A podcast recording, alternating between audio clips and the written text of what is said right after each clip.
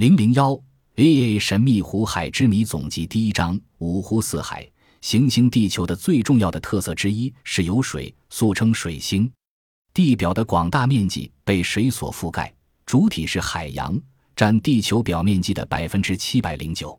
此外，还有大陆上的湖泊、河流和冰川，土壤和浅部岩石的孔隙也含有一定数量的地下水。这样就构成了一个不甚规整而基本上连续的水圈，水圈质量为一百四十亿吨，约为一百三十六亿立方千米，占地球总质量的零零二四百分号。据研究，初期地球上水很少，最早是从大气中分化出来的。当时大气中的大量水汽，由于温度降低，以尘埃为凝结核，形成水滴降落地面。更多的水来自地球内部岩石中的结晶水，它们由于温度升高形成水汽，随火山活动等溢出地壳进入大气中，经凝结降落地面。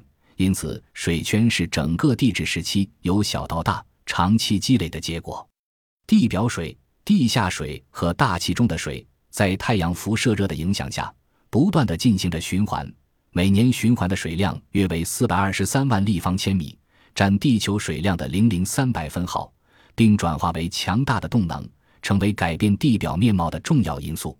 大气的降水、河水的流动、地下水的活动等等，一方面破坏地表及地下一定深度的岩石，一方面又形成新的岩石。同时，水是一切有机体的生长要素，而有机体是改变地球面貌的又一个重要的要素。由此可见。水是参与地球发展和地壳变化最积极的因素之一。地表水在运动过程中对所经过的沉积物或岩石有着重要的侵蚀作用，既包括水动力作用下的碎屑物搬运，又包括水对岩石或沉积物的化学溶蚀作用，还包括碎屑物在搬运过程中的磨蚀作用。喀斯特地貌就是地下水对碳酸盐盐侵蚀作用的结果，在水流作用下。